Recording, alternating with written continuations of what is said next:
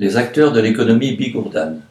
Nous restons dans les entreprises innovantes en recevant Sophie Villard, directrice d'EcoGaz, gestionnaire d'une société d'études et de développement. Bonjour Sophie Villard. Bonjour.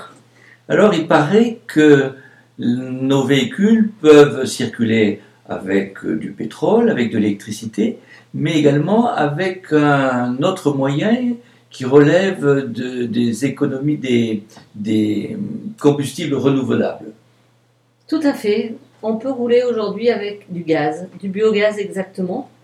Le biogaz étant produit par euh, la, dégradation de la matière organique, en sachant que le gaz est utilisé depuis longtemps dans les véhicules, puisque à la sortie de la guerre, un certain nombre de gens faisaient rouler leur véhicule donc avec euh, du gaz. Mais c'est vrai que c'est une énergie aujourd'hui qu'on remet, qu'on remet, je dirais, euh, qu'on, réutilise, tout simplement parce que le gaz permet donc de, de, remplacer le gasoil euh, et présente l'intérêt non seulement d'être renouvelable, mais également de ne pas produire de particules et de ne pas émettre de CO2. Donc, c'est, c'est un élément très, très appréciable, renouvelable, pas de pollution, mais la production, elle est importante, on peut envisager de, changer complètement notre façon d'alimenter nos moteurs. On peut imaginer changer la manière d'alimenter nos moteurs. Euh, la méthanisation est un procédé qui a été remis à l'ordre du jour en France il y a maintenant une quinzaine d'années. On est en mesure de produire une grande quantité de gaz grâce à la méthanisation, alors méthanisation soit agricole, soit la méthanisation de nos déchets organiques, mais également la méthanisation des bouts de stations d'épuration. C'est-à-dire C'est-à-dire que quand euh, dans nos villes on a des stations qui permettent de retraiter l'eau, de ces stations on récupère un certain nombre de déchets qui sont des déchets organiques et qui peuvent être méthanisés. Parce qu'on avait entendu parler il y, a, quelques années, pour parler il y a quelques décennies, d'une nouvelle production donc de, gaz à partir d'une agriculture. Euh, ça avait été fait, je crois, au Brésil, et on s'était rendu compte que ça déstabilisait la, fourniture d'aliments dans, le monde, et que donc il fallait s'adresser aux déchets. Donc c'est dans ce secteur-là que vous vous situez. Et est-ce qu'il y a suffisamment de déchets pour produire assez de méthane? Certaines études démontrent que si on, utilisait, on récupérait un grand nombre de la matière organique qui aujourd'hui est, rejetée, hein, que ce soit de nos assiettes, ou que ce soit de l'agriculture, que ce soit de l'industrie, on serait en mesure de couvrir l'ensemble de nos besoins de transport. Et pourquoi, est-ce qu'on ne le fait pas La question, c'est la récupération de ces déchets. C'est hein, ça la difficulté. Qui va partir euh, récupérer les tontes de nos, de nos pelouses, euh, récupérer euh, les déchets de nos assiettes, mais il va falloir séparer les plastiques et tous les autres, ce qui n'est pas méthanisable. Et puis récupérer bah, tout ce qui est effluent d'élevage, résidus de culture, résidus, des industries agroalimentaires, etc. Alors, ce, qui, ce qui vient de de nos jardins, ça peut aller dans le compost, c'est quand même relativement limité. Ce qui vient de, nos assiettes, moi je pensais que c'était, récupéré dans des usines de, déchetterie, qu'ils avaient le moyen de, le faire. Est-ce que c'est, possible? Alors aujourd'hui on, en brûle une grosse partie, on en détruit par, par une grosse partie de cette manière.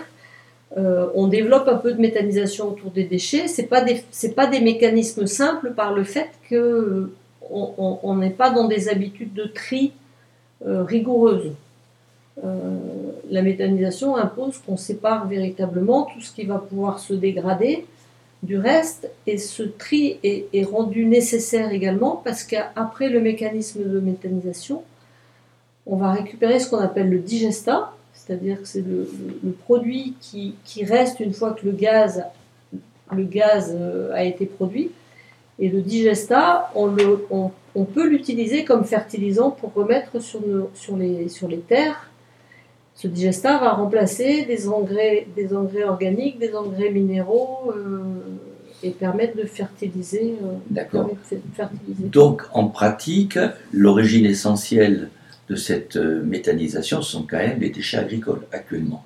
C'est plus facile de travailler à partir de déchets agricoles. C'est vrai qu'en agriculture, on a un vrai problème de gestion de ces effluents et de ces déchets, et que l'intérêt de la méthanisation, ça permet à la fois de résoudre la question de la gestion de ces effluents, tout en apportant donc une nouvelle production qui permet de, à la fois d'améliorer le, revenu des agriculteurs, à la fois de produire du gaz, qui est donc du biogaz et qu'on va intégrer dans nos, dans nos, réseaux de distribution, et à la fois d'améliorer les pratiques agricoles. C'est très séduisant. Alors revenons au départ. Il consiste en quoi ces déchets agricoles? En, tant que citadin, j'ai du mal à imaginer ce que c'est. Les déchets agricoles, c'est le fumier oui, mais ça, on l'utilise, on, fait de l'épandage. On fait de l'épandage. L'intérêt de l'utiliser en méthanisation, c'est qu'ensuite on va pouvoir euh, mettre à la place de ce fumier le digesta, qui est issu de la méthanisation. Qui donnera à peu près le même résultat. Qui va donner des résultats un petit peu différents, puisqu'on a un azote qui s'est libéré pendant la méthanisation, donc qui est plus facilement utilisable par la plante, donc qui exige une technicité un peu supérieure. Mais l'intérêt du digesta, c'est qu'il ne sent plus. Et donc les odeurs absolument épouvantables qu'on a dans, les, dans nos campagnes au moins au printemps ou à certaines périodes de l'année, euh, liées à l'utilisation des fumiers, des lisiers de porc, des lisiers de, de, volaille, ces odeurs disparaissent. Donc là, on voit bien ce que c'est. On a, on a déjà senti ce que c'était que ces épandages.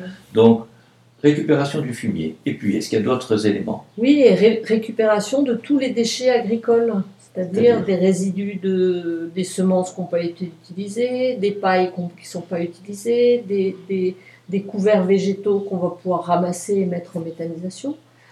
Euh, sur, nos, sur, sur, certaines zones fragiles, aujourd'hui, les agriculteurs ont l'obligation de couvrir les sols par des, des, productions qui sont non valorisées. C'est-à-dire qu'après avoir collecté euh, des céréales ou des céréales, on leur impose aujourd'hui de couvrir leur sol pour que les sols ne restent pas nus, qu'il y ait moins d'érosion. Donc ils vont planter euh, de l'herbe et un certain nombre de, différentes productions, mais qui ne seront pas ramassées, qui restent sur le sol pour limiter ces érosions. Et c'est pas compliqué d'aller récupérer tous ces déchets? Non, l'intérêt c'est qu'on peut les récupérer et que, et que, et que ceci va rapporter, je dirais, ça représente un intérêt économique. Aujourd'hui, on demande aux gens de, de, de, semer sans qu'il y ait aucun retour financier. Là, ça permet de semer, de ramasser ces, ces, cultures et de les valoriser à travers les digesteurs, tout en laissant les racines, etc. Et, la couverture du sol qui permet donc de, de, protéger ces sols et, et, de les structurer. Donc vous allez travailler dans le département sur ce problème. Je crois qu'il y a une usine de méthanisation qui est en construction ou qui est terminée. Oui, il y a deux, deux usines qui sont en cours de, de, construction. Il y en a une qui est située à Maumère, qui, est construite par un petit groupe d'agriculteurs. Ils sont quatre ou cinq agriculteurs. Et en a une plus importante sur Fontrailles, à côté de Tré-sur-Baïse, euh, projet qui aujourd'hui est porté par une soixantaine d'agriculteurs. Donc, euh, dans l'ensemble, les agriculteurs du département ont accueilli ce projet avec euh, intérêt, enthousiasme, réticence Alors, c'est les agriculteurs qui portent ces projets. Hein. Euh, donc, euh, donc, ils l'ont accueilli avec, euh, avec, motivation. C'est des, des, projets qui sont difficiles parce que c'est des projets très capitalistiques. c'est des projets qui sont relativement innovants. Alors, peut-être pas dans certaines régions de France, puisque la méthanisation, maintenant, ça fait une quinzaine d'années qu'elle se développe mais dans, sur nos territoires sont les, sont les premiers. Et c'est vrai qu'ils font face à beaucoup de, de, résistance, de réticence de, certains mouvements, de voisins, de, groupes qui accueillent pas ça de manière euh, positive, qui craignent des retombées, qui craignent des nuisances, qui craignent tout ça. Donc c'est vrai que c'est des projets difficiles et, on peut saluer, je dirais, l'énergie, la, la volonté, le, dynamisme de ces agriculteurs qui, qui aujourd'hui, euh, euh, sont engagés, vont aller jusqu'au bout, mais, mais, mais souffrent, souffrent de, bah, de la réaction de, la réaction des autres et puis, et puis encaissent les coups. Donc c'est une bataille pour mettre ça en place. C'est une bataille, oui. Alors c'est vrai que dès qu'il y a quelque chose d'innovant, c'est, ça dérange un peu. De l'autre côté, pour, pour différents aspects, moi j'ai toujours j'ai, souvent eu l'occasion d'apprécier les innovations et la créativité qu'il y a dans le monde agricole pour essayer de s'en sortir. Et, là, évidemment, c'est un, projet qui est, très séduisant. Vous, parliez de, d'investissement important. Il y a un problème de rentabilité pour eux qui se situe comment? Alors, si on travaille bien, il n'y a pas de problème de rentabilité puisque l'intérêt aujourd'hui de la méthanisation qui est encadré donc par, euh, euh, par l'État, l'État a garanti aux agriculteurs des prix de rachat du gaz. On garantit déjà l'achat, ils seront obligés de vendre leur gaz et on garantit l'achat pendant des périodes de 15 ans. Ce qui fait que ce qui qu'ils voient clair sur euh, le, développement économique de leurs unités, et ça permet donc de garantir euh, par rapport aux emprunts, par rapport aux, banques, hein, de, garantir le projet. Et il y a une rentabilité. La difficulté, c'est que c'est des projets qui coûtent très cher. L'unité de, de sur bailly c'est 15 millions d'euros. Hein, donc c'est des, projets où il faut beaucoup investir. Euh, c'est des outils industriels donc, on, on, ce pas des projets, je dirais, que connaissent les agriculteurs. Et, euh, et puis, c'est des risques, c'est des risques importants. Hein. Les, agriculteurs s'engagent sur leurs fonds propres, même s'il y a des, même s'il y a des aides de l'État. Et euh, voilà, c'est un vrai engagement sur la durée. On est dans un beau projet écologique, euh, un, beau projet écologique bien intégré dans, le monde agricole. Est-ce qu'il y a des subventions? Est-ce qu'il y a des soutiens des, organismes écologiques? Alors, il y a des subventions principalement de l'ADEME et de la région sur ces projets. Euh, les mouvements écologiques, euh, je dirais au niveau national, soutiennent fortement la méthanisation. Parce que ce qu'il faut comprendre, c'est qu'en fait, le gaz qu'on va récupérer est en fait un gaz qui ne part pas dans l'atmosphère. Quand on laisse un, tas de fumier en bout d'un champ, et eh ben, la méthanisation va se passer toute seule et le gaz part dans l'atmosphère. Alors que là, on, va récupérer ce tas de fumier le plus tôt possible et on va récupérer donc l'ensemble du, gaz qui en est issu. Par contre, dans notre département, les agriculteurs font face donc au mouvement écologique qui s'oppose à ces projets, euh, estimant qu'il va y avoir des nuisances, que les projets sont, trop gros, qu'il va y avoir du, du mouvement de véhicules, que il y a des risques que ça sente mauvais, qu'il y a un certain nombre de, risques. Voilà. C'est curieux qu'en plus vous venez de nous dire que euh, on va envoyer moins de CO2 dans l'atmosphère et qu'on va, on va envoyer moins de gaz à effet de serre. C'est quand même un des objectifs majeurs que devraient avoir les, les mouvements écologiques. C'est même plus que ça, puisque c'est aussi des agriculteurs qui travaillent ensemble sur un projet qui, qui sont des projets innovants. Ça veut dire que les jeunes qui, arrivent à l'agriculture, qui, arrivent derrière euh, leurs aînés pour reprendre des exploitations, reprennent des exploitations où il y a de l'innovation, où il y a du nouveau, où il y a du travail en commun. Qui dit travail en commun dit solidarité, dit, dit échange. Et puis le digesta impose aussi qu'on fasse évoluer les pratiques culturelles.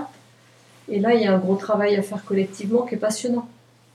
Mais une fois que c'est intégré, cette utilisation, c'est tout bénéfice pour l'agriculteur. Tout à fait, tout à fait.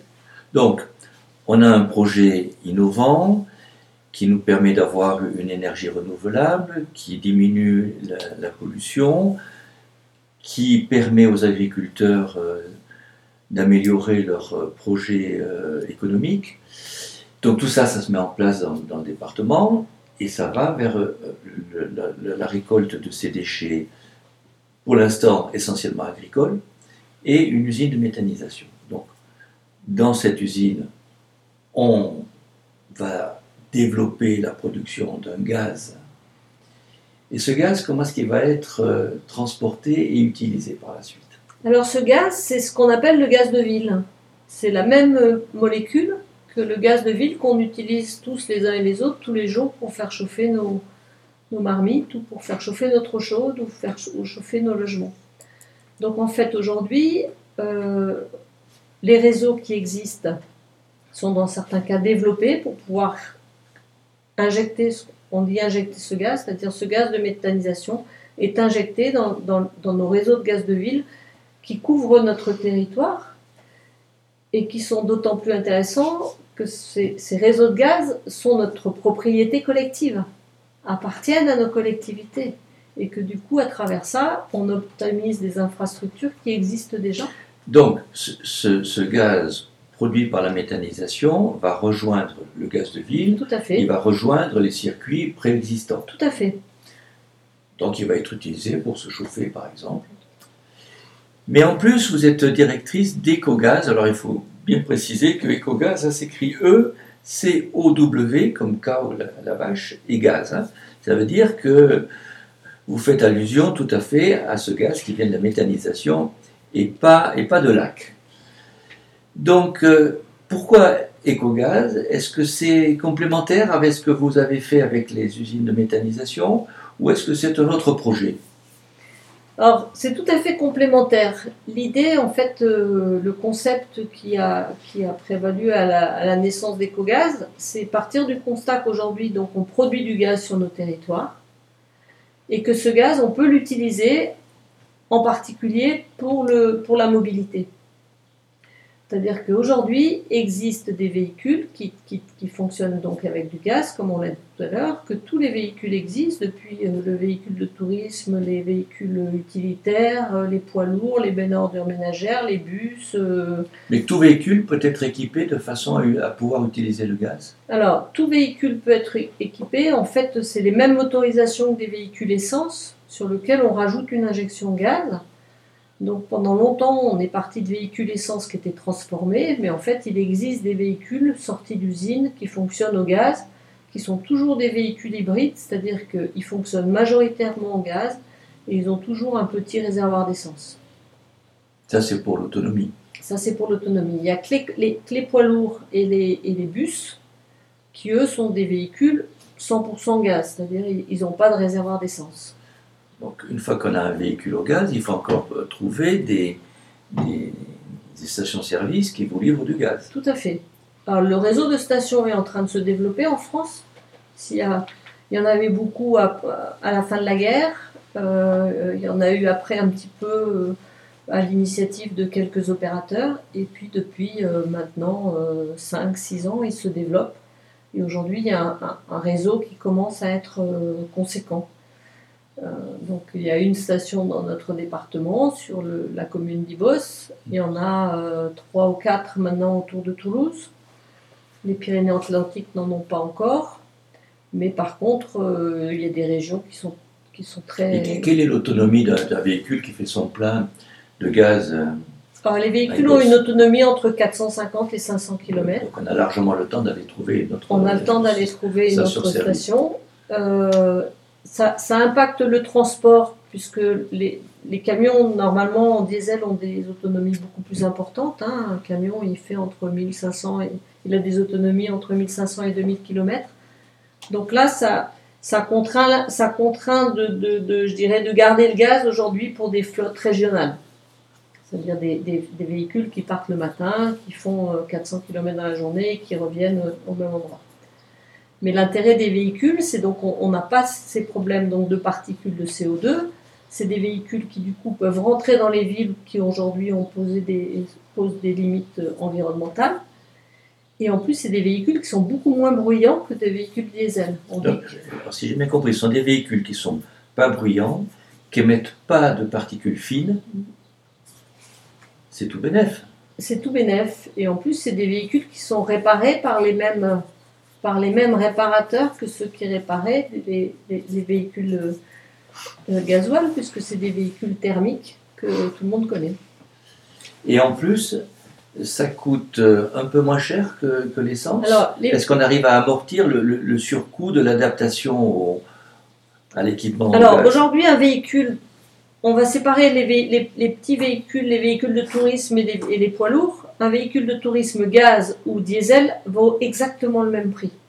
Il n'y a pas de surcoût du tout lié au, lié au, au- au gaz, à l'achat. Par rapport à l'essence Par rapport à l'essence, il y a le même différentiel qu'entre essence et diesel. hein. Les véhicules essence sont un petit peu Un- moins chers moins cher. que des véhicules diesel. Là, on est sur le même coût que des véhicules diesel. D'accord. Par contre, le gaz est beaucoup moins cher que le, le gasoil ou que l'essence. Et les consommations sont moindres. C'est-à-dire qu'un véhicule gaz consomme environ 10% de moins qu'un véhicule gasoil. Et le gasoil qui doit valoir un 40 ou un 50 aujourd'hui, le gaz vaut entre 1,10€ et 1,15€. Alors pour rester dans la, dans la rentabilité, est-ce que c'est moins cher parce qu'il y a des subventions? Est-ce que c'est moins cher parce que c'est moins taxé? Ou est-ce que c'est moins cher parce que la production revient moins cher? Alors, c'est moins cher d'abord parce que c'est moins taxé. Euh, Alors ce qui voudrait dire que si on passait au, au tout gaz, le, le gouvernement il va essayer de vouloir se rattraper. bah, le gouvernement, il aura toujours besoin de retrouver les. S'il revenu. récupère pas d'argent avec le diesel, il faudra qu'il aille le récupérer ailleurs. Donc on peut imaginer que quand on sera tous au gaz, ça coûtera plus cher. Ça coûtera plus cher, mais c'est de l'argent qui reste sur nos territoires. Et euh, ça coûtera plus cher, mais ça- on n'aura plus les pollutions et les problèmes de particules qu'on rencontre aujourd'hui. Et auquel on est de plus en plus attentif, et en particulier dans les grandes villes. tout à fait. Est-ce que les constructeurs jouent le jeu? Est-ce qu'il- ou est-ce que c'est la demande qui n'est pas assez forte pour que les constructeurs jouent le jeu? Ou est-ce que c'est eux qui, qui freinent sur ce, ce genre de véhicule? Alors, les consommateurs ne connaissent pas les véhicules au gaz. Par contre, quand ils découvrent le gaz, qu'ils découvrent qu'on peut produire du gaz avec nos résidus et utiliser ce gaz pour, euh, euh, rouler, ils ont la banane, ils ont les yeux qui pétillent. C'est un, modèle qui séduit, tout le monde. Euh, par contre, aujourd'hui, on ne parle absolument pas du gaz en France. Les constructeurs français ne font pas de véhicules au gaz. Par contre, tous les constructeurs étrangers ont des gammes de véhicules au gaz. Donc là, on a un problème au niveau de nos constructeurs automobiles. Voilà.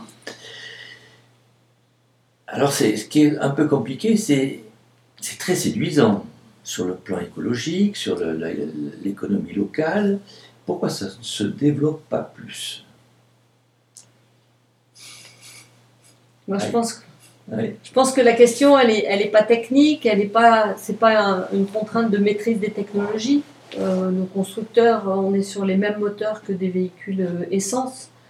Ils maîtrisent, je pense, parfaitement toutes ces technologies. Je pense qu'il y a une volonté aujourd'hui de, de passer au transport électrique et que on, on- aborde ces, ces questions de transition énergétique avec une, une seule solution, alors qu'on pourrait avoir un mix énergétique plus intéressant. Je prends un exemple. Euh, Aujourd'hui, donc les véhicules, quand on est citadin et qu'on a une- un petit véhicule, on peut rouler à l'électricité. Les problèmes d'autonomie sont sont pas importantes, etc. Si vous êtes un, commercial ou une ambulance et que vous partez tous les jours à Toulouse pour revenir le soir, euh, vous ne pourrez pas faire ça à l'électricité. Vous allez avoir des problèmes de, recharge, d'autonomie, etc. Mais si vous êtes un transporteur avec euh, un 450 chevaux, et ben aujourd'hui on n'a pas de solution électrique. Et c'est pas demain, on n'est pas prêt de l'avoir. C'est-à-dire qu'on parle beaucoup d'hydrogène. L'hydrogène, c'est pas une énergie renouvelable, c'est de l'électricité. hein, c'est un moyen de stocker l'électricité. Avec toutes les contraintes aujourd'hui qu'on a concernant les piles, concernant les métaux rares, concernant la récupération de, tout ça, euh, Aujourd'hui, le gaz est une vraie solution pour tous ces véhicules. Et ces véhicules, c'est ceux qui remplissent nos supermarchés, c'est ceux qui vident nos, nos- nos ordures tous les matins en passant devant la maison. Euh, on se pa- c'est pas demain qu'on se passera des, des- Donc c'est- c'est c'est- c'est dans ce secteur-là que se développe le plus l'utilisation des combustibles au gaz. Voilà. Alors, beaucoup de villes ont fait le choix du gaz, et souvent depuis très longtemps. hein. Une ville comme Toulouse doit avoir 500 bus au gaz. Grenoble, Strasbourg, Paris, toutes ces villes ont des véhicules au gaz depuis, euh, certaines, je pense, au moins depuis 15 ou 20 ans. Donc c'est le débouché pour la méthanisation. Ben moi, j'espère que non. Je pense, j'espère que sur nos territoires, euh, sur nos territoires qui sont des territoires rur- ruraux, on roule et on roule beaucoup. Et on ne fait pas réparer forcément nos véhicules dans, chez les concessionnaires. On a tous dans les petits villages des, des, gens qui, qui, bricolent les véhicules. Je pense qu'il y a une vraie solution pour, euh, pour certains modes de, de, de mobilité. Les taxis à Paris qui sont à l'électricité ou qui sont hybrides, je pense que c'est tout à fait cohérent. Par contre, les gens de Luce Saint-Sauveur qui travaillent sur Lourdes, je ne suis pas bien persuadée que le- l'électricité répond à leurs besoins. Par contre, là, le gaz répond à cette demande. il peut être produit localement, il présente de l'autonomie, il réduit les, les- les consommations, les, les, Les coûts. les coûts et, et il réduit surtout les pollutions. Il faut, du- il faut un peu plus de temps pour, euh, pour faire son plein au gaz que pour euh, le, le plein euh, au, au pétrole. Non, non, c'est exactement la même chose, quoi. C'est exactement la même chose. Et alors, euh, on parlait tout à l'heure d'EcoGaz. L'originalité un petit peu d'EcoGaz, d'abord, c'est une coopérative, c'est une société coopérative, donc avec une gouvernance partagée entre l'ensemble des actionnaires.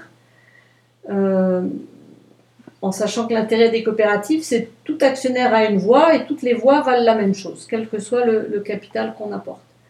Et dans cette coopérative, les associés sont des gestionnaires des sociétés de mé- de méthanisation et des sociétés de distribution de gaz. Les agriculteurs en tant que tels, non. Les agriculteurs en tant que tels, non. Les agriculteurs producteurs Ils, de ils méthane, sont dans la méthanisation. Voilà, et, euh, et donc les, les gestionnaires de, de- de stations de distribution. Et aujourd'hui, on, se pose la question de savoir comment vont être intégrés éventuellement les consommateurs qui, qui sont passés au gaz. Et l'idée, c'est de se dire que on a une sorte de, de, nouvelle, de nouveau système économique et social autour de cette production de gaz.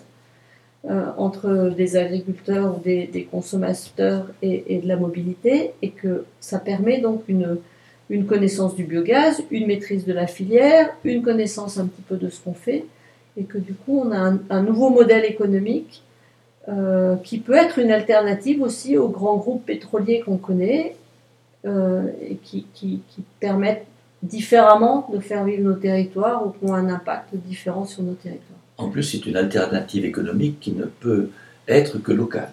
Tout à fait. Euh, L'idée, c'est de favoriser par la force du réseau, aider des gens qui ont envie de construire une station ou des agriculteurs qui ont envie de, créer une unité de méthanisation, les aider dans cet accompagnement et rendre ce, ce- nouveau modèle économique visible. Alors, je reviens sur une question que j'avais un, peu abordée au début. Si, si vraiment vous avez un succès, que tous les gens de succès que vous avez déjà, mais si ça se répand et que l'ensemble des, des, des- propriétaires de véhicules du département ont envie de fonctionner au gaz, est-ce qu'ils pourront fonctionner au gaz qui sera un gaz qui sera Local, local tout à fait. il y, a, il, y a, Tout à il y a de- fait. il y a de quoi faire. Il y a de, il y a de quoi faire. Aujourd'hui, rien que l'unité de- en cours de construction sur Fontrail, elle, elle permettrait de, de créer quatre stations telles que celles qu'on a sur Ibos. C'est-à-dire qu'aujourd'hui, on distribue euh, 500 tonnes de gaz par an. Alors, je ne me rends pas bien compte, ça peut faire fonctionner combien de véhicules qui font leurs 20 000 km par an? Bah, vous- il, faut, il faut faire le calcul, mais 500, 500 tonnes, si on part du. Un véhicule au gaz, un petit véhicule de tourisme, il consomme entre 3 et 5, ki- 5 on parle en kilos au gaz, Oui. entre 3 et 5 kilos de gaz au 100. D'accord. Hein, donc une consommation un peu moindre que ce qu'on peut avoir euh, en diesel. Donc euh, 500 tonnes, ça fait 500 divisé par... euh, Non, on a- on a- ça on a- fait 100 000, ça fait 1 million, 1 million de kilomètres. Oui, donc ça fait que. 10 millions de kilomètres, 10 millions de beaucoup, kilomètres sur la station. beaucoup de gens pourraient utiliser localement Tout à fait, euh, euh, une énergie produite localement. tout à fait. Eh bien, écoutez, c'est c'est très séduisant. Euh, Et puis demain, on peut imaginer des méthaniseurs partout, des petites unités de méthanisation partout, à l'échelle des quartiers, à l'échelle de, des- de- d'ensemble d'exploitations agricoles. On en a deux dans le département, mais on pourrait imaginer demain qu'il y en ait euh, je reviens sur cette une question. dizaine. C'est- tellement séduisant qu'on ne comprend pas pourquoi ça se développe pas plus. Donc, est-ce qu'il y a, en- en plus d'un frein à l'innovation, ça on le comprend, mais est-ce qu'il y a un problème d'investissement? Hein C'est-à-dire que, vous l'avez dit, ça coûtait cher au départ comme capitalisation, c'était rentable, mais est-ce que c'est aussi un frein au développement de cette, de cette économie? Alors, c'est vrai qu'on on passe à des, à, des, à des outils qui sont des, des vrais outils industriels. hein. Donc, euh, avec toutes les contraintes euh, d'investissement, de fonctionnement, contraintes économiques, etc. Je veux dire, on maîtrise la technologie aujourd'hui, on maîtrise toutes ces techniques et on les maîtrise. Elles, évoluent parce que les, les, les, outils évoluent, mais euh, on, les connaît depuis, depuis longtemps. Puis on, a des- on est dans des pays où on a cette capacité à développer tout ça. Je veux dire, par ça ou envoyer des satellites dans l'espace, euh, C'est quand même beaucoup plus simple. Donc moi, je ne crois pas que, que ce soit la technique qui pose un problème. Je pense qu'on est sur des vrais problèmes de volonté, des, des problèmes de deux ordres. L'État a soutenu la méthanisation sur des, des, productions agricoles parce qu'il y avait aussi un, un, retour agricole et ça permettait de, résoudre des contraintes qui étaient posées par rapport aux contraintes environnementales des agriculteurs. Donc c'était cohérent. Euh, il ne fait pas beaucoup d'efforts sur le développement du transport. Hein. D'autres pays l'ont fait beaucoup plus, que ce soit l'Allemagne, l'Italie euh, par rapport au gaz. La France ne fait pas beaucoup d'efforts sur la, question du transport, misant un petit peu, un peu tout sur l'électricité. moi, je pense qu'il y a un vrai problème de connaissance, à commencer par les élus de notre département qui aujourd'hui n'utilisent pas le gaz. On n'a pas un seul véhicule au gaz à, Tarbes, alors qu'on a la chance d'être un territoire qui aujourd'hui a l'infrastructure pour alimenter ces véhicules. Euh, je pense que c'est un vrai, un vrai problème de non-connaissance, de, de, manque d'information sur cette, sur cette technologie. Et puis ensuite, je pense qu'on a des, des, peut-être des lobbying électriques qui sont puissants en France et qui sont plus, plus séduisants ou, que, ou qui ont plus de pouvoir. Ou qui ont plus de pouvoir ou plus d'intérêt économique euh, euh, pour l'électricité que pour le gaz. Donc vous, avez, vous, avez, vous êtes une, créatrice, vous avez mis en place un, un nouveau système économique euh, très séduisant. Quel est votre parcours pour arriver à, maîtriser ces techniques, à, avoir l'idée et, et, le courage de, se lancer dans ce genre d'entreprise? Quelle est votre formation? Moi, j'ai une formation d'ingénieur agronome que j'ai complétée par un petit peu d'agroalimentaire et d'économie du développement. Et j'ai commencé ma carrière à l'étranger, dans les pays euh, africains et en Amérique du Sud. Euh, sur des questions de développement agricole. Vous étiez loin du gaz, là Là, j'étais loin du gaz, quoi. Là, il fallait produire pour se nourrir. Et euh, produire pour se nourrir, s'organiser pour, pour survivre et être solidaire pour pouvoir essayer d'avancer. Donc, à travailler avec des communautés qui sont dans des difficultés bien, bien plus difficiles et plus vitales que, que celles que, auxquelles nous on est confrontés. Et vous avez appris là à rassembler les énergies dans un but commun. Tout à fait, tout à fait. Je crois que c'est la base, c'est rassembler les énergies dans un but commun, euh, rassembler des complémentarités euh, pour travailler ensemble, et puis euh, le plaisir aussi de le plaisir de travailler qu'on a de travailler nous dans de bonnes conditions, en étant en bonne santé, en n'ayant ni mal aux dents, ni mal aux pieds, ni tous les jours, quoi. Même si ça peut arriver de temps en temps. Et euh,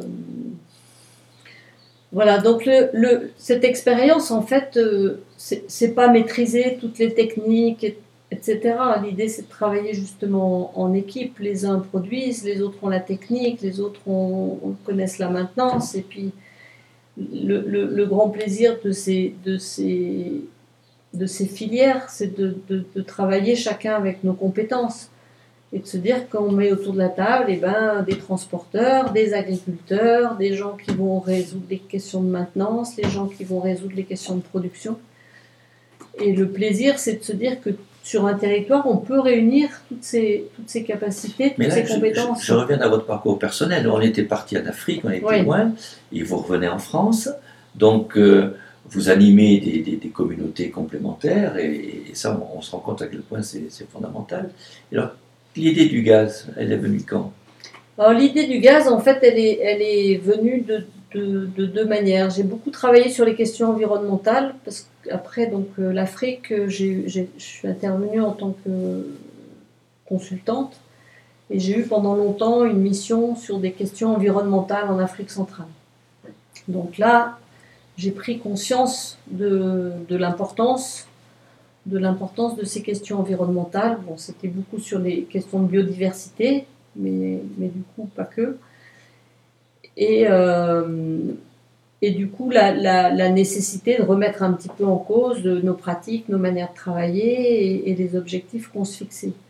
Et j'ai eu la chance également, en travaillant à la Chambre d'agriculture des Hautes-Pyrénées, de, de, de, travailler à la mise en place d'une coopérative sur Lourdes, euh, dont l'objectif était de permettre aux agriculteurs de valoriser leur viande en circuit court.